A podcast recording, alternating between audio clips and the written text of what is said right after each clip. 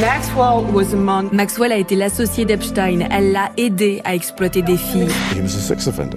I wasn't a big fan of Jeffrey Epstein. Bonjour, c'est Nicolas Poincaré. Bonjour, c'est Fabien Randrian Arissoa. Un héritier à la couronne d'Angleterre mis en cause par l'ex-complice d'un pédocriminel milliardaire. Vous vous souvenez? Ce scénario, c'est celui de l'affaire Epstein, relancé depuis quelques jours par l'arrestation de Ghislaine Maxwell.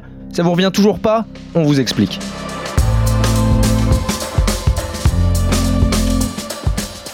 Introuvable depuis l'été 2016, voilà que le nom de Ghislaine Maxwell ressurgit et la justice américaine a beaucoup de questions à lui poser au sujet de l'affaire Epstein. Trois bonnes raisons d'écouter ce podcast avec Nicolas. Alors on va commencer par rappeler ce qu'est l'affaire Jeffrey Epstein, ce milliardaire américain qui s'est suicidé en prison. On va voir ensuite quel était le rôle que jouait son ancienne amoureuse, son ancienne maîtresse, Ghislaine Maxwell, qui est cette riche héritière franco-britannique. Et puis on va voir les questions que se posent un certain nombre de puissants. Va-t-elle parler maintenant? Si elle parle, il y a des gens qui ont des soucis à se faire, notamment le fils de la reine d'Angleterre, le prince Andrew. Expliquez-nous le monde, Un podcast RMC. Nicolas Poincaré, Fabien Randrian Arissoa. Pour remettre les choses au clair, Epstein n'est pas Weinstein, il ne faut pas confondre les deux affaires. Ah non, ce sont les deux grands scandales sexuels qui ont énormément fait parler en Amérique depuis un moment. Effectivement, on peut les confondre parce que les noms se ressemblent, mais ça n'a rien à voir. Il y a d'un côté Harvey Weinstein, le producteur de, cinéma, euh, accusé de plusieurs viols d'actrices à, Hollywood et à New York. Il est actuellement en prison. Et puis il y a le second, celui dont on parle aujourd'hui, c'est Jeffrey Epstein, un milliardaire qui est accusé d'avoir violé des dizaines soit dans son île des Caraïbes, une île immense qui lui appartient entièrement, soit dans sa luxueuse villa en Floride, soit encore dans son appartement de New York, soit encore dans son appartement parisien. Il y a tout juste un an, l'été dernier, il a été arrêté à New York alors qu'il était en train de revenir de Paris et le 8 août, c'est-à-dire euh, moins de 15 jours après son arrestation, eh bien, on l'a trouvé mort dans sa prison de haute sécurité à New York, sans doute suicidé. Voilà, ça, c'est l'affaire Jeffrey Epstein dont on parle aujourd'hui. Jeffrey Epstein, lorsqu'il a commis ses viols, il n'était pas seul. À ses côtés, il y avait sa complice, Ghislaine Maxwell, donc, qui vient d'être arrêtée. Oui, Ghislaine Maxwell, c'était sa petite amie, et puis ensuite, ils s'étaient euh, plus ou moins séparés, mais enfin, ils restaient très très proches. Son rôle, c'était effectivement de, de lui fournir des très très jeunes filles. Elle était ce qu'on appelle en anglais une madame, c'est-à-dire une, une mère maquerelle. Sa spécialité, effectivement, c'était de trouver des jeunes filles fragiles, généralement euh, sans entourage familial, généralement dans une situation professionnelle et financière euh, très très très difficile et elle leur faisait des promesses formidables. Elle leur disait mon ami Jeffrey est très très riche, il va te payer par exemple des études. On sait qu'aux États-Unis c'est très très cher de faire des, des études. Alors ça pouvait être des études brillantes, des études dans le domaine de l'art ou plus simplement des jeunes filles à qui on promettait de passer un diplôme de masseuse puisque souvent les activités sexuelles du couple c'était autour des massages. Bref, elle les rendait dépendantes, elle les amenait d'abord en Floride et puis ensuite dans ces îles des Caraïbes, éventuellement parfois plus loin. Il y a eu des jeunes filles qui ont fait des voyages tout autour du monde, qui sont allées en Thaïlande, qui sont allées en Afrique, qui ont rencontré des hommes puissants, l'ancien président Bill Clinton. Enfin bref, elle les faisait rêver, elle les rendait très dépendantes. Et ensuite, eh bien effectivement, le couple exigeait euh, un passage à l'acte et des prestations sexuelles, vu l'âge de ces jeunes filles qui avaient entre 14, 15, 16, 17 ans. Tout ça a été qualifié par la justice de viol. Et c'est bien comme complice des crimes d'Epstein et non comme témoin que Ghislaine Maxwell est poursuivie par la justice aujourd'hui. Écoutez la conférence de presse d'Audrey Strauss, la procureure du district sud de New York, évoquer les charges qui pèsent contre Ghislaine Maxwell. Maxwell was among Maxwell a été l'associé d'Epstein. Elle l'a aidé à exploiter des filles. De jeunes filles, souvent vulnérables et parfois âgées de 14 ans. Elle a réussi à les mettre en confiance pour leur tendre un piège et les livrer à Epstein. Maxwell, elle-même, a participé à ces agressions sexuelles.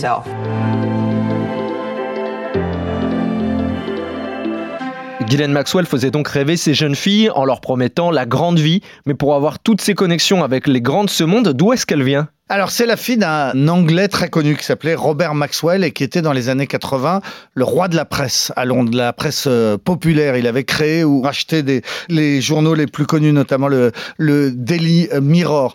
À la fin des années 80, on s'est aperçu eh bien, qu'il avait puisé dans la caisse de ses journaux, c'est-à-dire qu'au lieu de cotiser pour la retraite de ses salariés, c'était tout mis dans la poche. Il y a 30 000 salariés des, grands journaux euh, anglais qui se sont retrouvés le, le bec dans l'eau sans retraite. Énorme scandale, à l'époque. Et puis finalement, Robert Maxwell, en 1991, eh bien, on l'a retrouvé noyé. Il était sur son euh, yacht privé, magnifique yacht, qui s'appelait le Lady Guylaine, parce que Guylaine, sa neuvième fille, sa dernière fille était sa préféré. Il était au large des Canaries, comme souvent, avec des amis, et il est tombé dans l'eau ou bien il s'est suicidé, sans doute plutôt euh, un suicide. Donc la, la jeune Guylaine Maxwell a perdu son papa dans des circonstances assez dramatiques. Son papa qui venait de passer de milliardaire mondain très très puissant à escroc, personnage de scandale et qui se suicide. Peu de temps après, pour échapper à tout ça, elle quitte l'Angleterre pour aller aux États-Unis et elle rencontre donc euh, Jeffrey Epstein qui a euh, une petite cinquantaine d'années à l'époque, qui est très très riche, qui est très très séduisant et qui va donc la prendre sous son aile. Alors c'est une grande mondaine, elle connaissait donc tout le monde en Angleterre, elle va très vite connaître tout le monde aux États-Unis. Elle est amie avec la famille Trump, notamment par l'intermédiaire de la fille de Donald Trump, Ivanka. Elle est amie avec Bill Clinton, l'ancien président. Elle connaît tout le monde. C'est une grande mondaine. Et cette amitié avec la famille Trump, aujourd'hui, c'est un boulet pour le président des États-Unis. Écoutez ce qu'il disait en conférence de presse à l'été dernier, justement, lorsque Jeffrey Epstein s'était suicidé dans sa cellule. Je n'ai jamais été un grand fan de Jeffrey Epstein. Je ne voulais rien avoir à faire avec lui. Cela vous montre une chose, que j'ai bon goût. Je n'étais pas un fan de Jeffrey Epstein. Donald Trump n'est pas le seul à être embarrassé par cette ancienne amitié donc avec Jeffrey Epstein et Ghislaine Maxwell, puisque Bill Clinton, lui-même ancien président des États-Unis, aujourd'hui a beaucoup de mal à dire qu'il ne connaissait pas bien Jeffrey Epstein et Ghislaine Maxwell. Oui, ils se connaissaient bien. Il y a des photos, par exemple, euh, Epstein était au mariage de la fille de Bill Clinton, euh, Chelsea euh, Clinton. Attention, il n'y a aucun témoignage qui dit que Bill Clinton aurait profité des jeunes filles du cheptel de Jeffrey Epstein. En revanche, il y a quelque chose qui est embarrassant pour lui, c'est qu'il dit qu'il n'est jamais allé dans cette fameuse île des îles Vierges où tout cela se passait. Or, il y a quand même plusieurs témoignages sur l'île de personnel de Jeffrey Epstein qui disent avoir vu l'ancien président.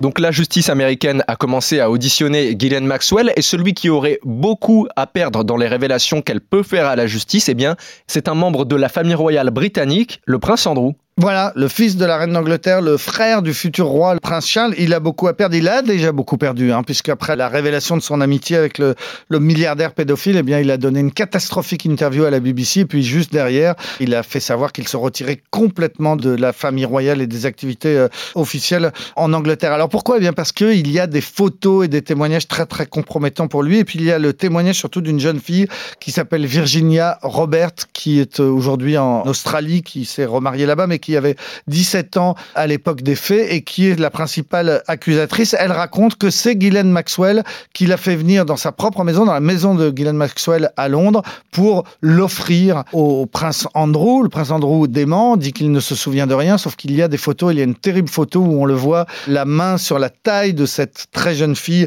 mineure et Ghislaine Maxwell juste derrière, ils sont tous les trois sur cette photo. Cette jeune fille raconte que ça ne s'est pas passé qu'à Londres, qu'ensuite elle a retrouvé le le prince dans cette fameuse île des Caraïbes. Donc la justice américaine voudrait euh, entendre le prince Andrew. Ils ont beaucoup de questions à lui poser. Lui passe son temps à dire qu'il va collaborer, qu'il n'a rien à cacher, qu'il n'a peur de rien. Sauf que pour l'instant, chaque fois qu'il est convoqué, eh bien, il ne s'est pas rendu aux États-Unis. On peut imaginer qu'il redoute cette confrontation avec la justice américaine et lorsqu'il avait tenté de s'expliquer dans cette interview à la BBC dont tu viens de parler, ça avait été catastrophique. Écoutez.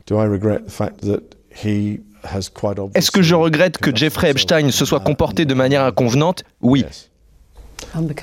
La présentatrice le reprend. Inconvenante, il est accusé d'être un délinquant sexuel. Il répond Oui, je suis désolé, j'essaye d'être poli, il était un délinquant sexuel, mais est-ce que j'avais raison de l'avoir pour ami à l'époque Je garde en tête que c'était des années avant qu'il soit accusé d'être un délinquant sexuel. Il n'y avait rien de mal à cette époque. Cela faisait trois ans que Ghislaine Maxwell avait un peu disparu dans la nature, et voilà cette affaire relancée alors qu'on n'y croyait plus.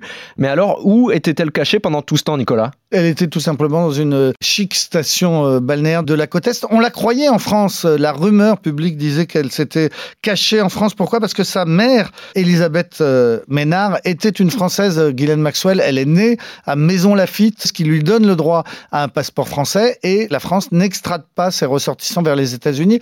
C'est pas du tout ce qui s'est passé. Elle était là-bas. Elle s'est fait arrêter. Aujourd'hui, elle est dans une prison new-yorkaise, très dure, une prison qui a une très mauvaise réputation elle est passée du luxe et du confort absolu qu'elle a connu toute sa vie à la dure condition euh, des détenues américaines en, pyjama euh, orange. Il y a eu une première audition de pure forme. C'était entièrement par visioconférence. Hein. D'un côté, elle dans sa cellule, de l'autre côté, le, procureur à New York. Et puis, la principale euh, plaignante, Virginie Roberts, dont on parlait tout à l'heure, qui vit donc aujourd'hui en, Australie et qui a pu, en, tant que partie civile, eh bien, assister à cette première interrogatoire d'identité. Et Virginia Roberts raconté que eh bien, son ancienne euh, maquerelle, hein, celle qui l'a forcé à faire tout ce qu'elle ne, ne voulait pas faire, a éclaté en sanglots pendant ce premier interrogatoire.